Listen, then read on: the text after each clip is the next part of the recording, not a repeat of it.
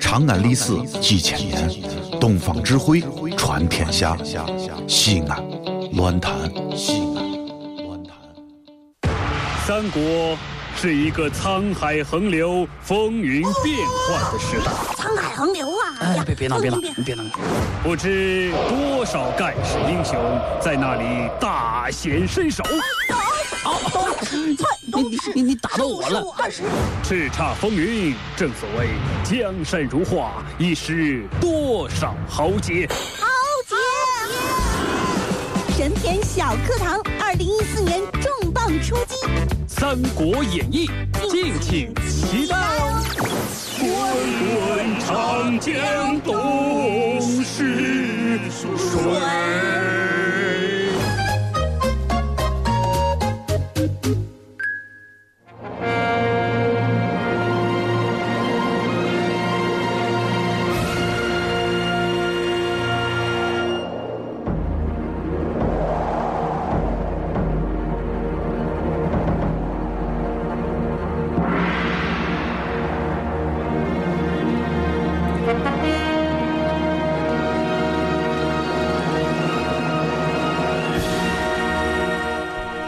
欢迎来到神篇小课堂，今天我们来说一说《三国演义》第七回。董卓凭什么可以把持朝政呢？滚长江东。哎呀，这个一夜之间啊，董卓来了，啊不不，董卓来像话吗？董卓来直播间，咱们三个人做节目啊，哎呀，董卓来汉朝了，哦来汉朝吓我一跳，一夜之间啊，皇帝内朝的外戚太监，全部都灰飞烟灭了，嗯，撒不撒啊啊，全死了哎啊，成为中国历史上罕见的大变局。嗯，现在只剩下外朝的众位官员们，群龙无首啊！那这怎么办呢？哎，怎么办？这这这这老大没有这怎么办？大家的那纷纷讨论着。嗯，以前呢，大量的这个朝廷要职一直都被这个外戚和太监们占据着，然后呢，经过了那天晚上之后，空出来的职位就成为官员们的胜利果实了。所以这个时候，其实人人都有获得晋升的机会。这一局要决策的项目是什么呢？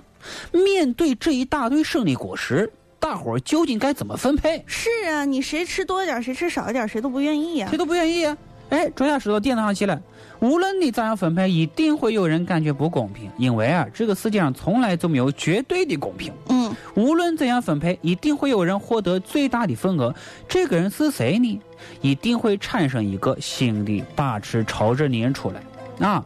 那么人人都希望分配多一点，实力强的人，我当然是希望实力大小按这个标准进行分配；自个老的人，我当然是希望论资排辈进行分配。嗯，功劳大的人，我当然希望按照功劳大小进行分配，啊，大家都把算盘珠子往自个儿怀里拨，究竟按啥原则分配最合理？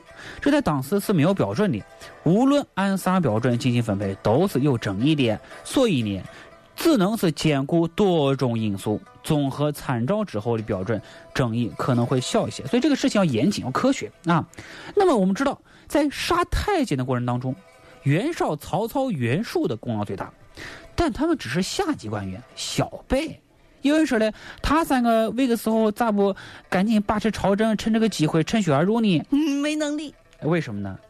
他们当时啊都是小辈，离把持朝政的距离啊还远得没有很，权利啊还，没轮到他们呢，论资排辈儿排不到嘛。对不对？嗯所以他们在这一局当中啊，竞争的目标不会是把持朝政，而是在现有的基础上能够得到提升就可以了，不可能一口气吃个胖子啊。那么高级官员竞争的目标当然是把持朝政，由谁来把持朝政呢？选一个呗，选一个长得帅的不行，啊，我们长得越帅死的越快啊。哎呦呵，真是，这不是选美。首先一个啊，咱比较一下实力，全国十三个州里头，凉州兵马最为雄壮。嗯，凉州的董卓是最具实力的，但是别的州呢也不一定比他差到哪去。比如说并州的丁原就不服他。董卓的兵马本来是很强大，再加上大将军一死，他的兵马呢都被董卓接收了，实力更强了。但是并州的丁原也是个劲敌，为啥？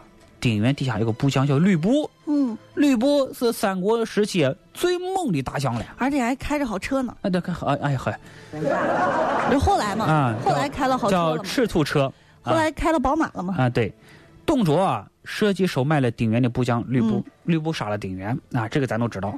后来呢，吕布就不停的认干爹嘛，对吕布就让董卓做干爹呀、嗯，然后啊又把干爹给杀了。啊，董卓的实力啊，这个时候已经没有人能够控制了， 你们是哪个姓吕的人的干爹呀？这性是命不保。啊，这是董卓的实力。嗯按照实力比较，董卓是排到 number one。对，论资排辈呢，名义上级别最高的应该是三公啊。这给大伙普及一下背景，三公什么呀？大司马公、爵嘛，大司啊徒、是吧嗯大司空啊。在这个汉朝中央政府、啊、和三公一个级别的，还有将军、太傅，这五个职位合成五五府啊，不是五虎啊，是五五府啊。大将军呢在三公之上，其余将军呢在三公之下，所以新一届把持朝政的人只会在中央政府的三公、将军、太傅这五府当中产生。董卓当时啊，不仅是凉州地方的最高长官，他还是中央政府的前将军啊，因为他上面你像什么大将军啊、啊骠骑将军啊、车骑将军啊都死光了，不在了，嗯，所以董卓的排名就靠前了。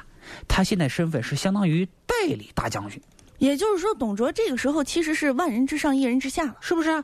董卓进京那是接到大将军何进的诏书后来来的呀，可是何进没了呀，没了呀，你没了那不就哎真的是啊人四如灯灭呢，是不？是？你来了上公交车，我给你让座；你走了，我还不能坐吗？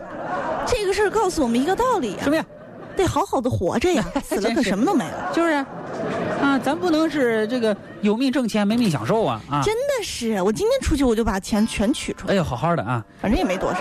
《三国演义》里面说过一句话，说董卓得诏大喜，早有不臣之心。哦其实呢，董卓当时考虑更多的呀，只不过是雄霸西北凉州。因为董卓是一个头脑简单、四四肢发达的人。，对呀、他那时候造反条件还不够呢。是啊，大将军叫他进京来逼宫，董卓应该很痛苦，因为他不知道该不该去。他想啊，他心里嘀咕啊，哎呀，如果我不去，我就是抗旨不遵；对呀，我也得死呀，如果去了，又怕被扣押在京城不放他回来。我还是得死呀，哎呀，所以这个选择很艰难。主啊，你说咋办？不作死就不会死。嗯，对不对？这个最后呢，他决定啊，是这吧？我带个三千人过去看看情况。你看啊，他带三千人，这是很微妙的。我只带三千人，我就没有造反的意思，劈一半是一千五啊，我还能应付差事一千五再劈一半是啊？什么一呀？千五，劈一半七百五，七百五啊，七百五再批吧，七百五七十五除以二，二三等，嗯，三百七十五，三百七十五批再批吧。干嘛呀？哦，对对对，算算数呢？啊，所以没有想到的一点就是，比董卓大的官儿在一夜之间被杀个精光，这对于董卓来说这是个意外啊，啊，意外所得，这是个惊喜啊！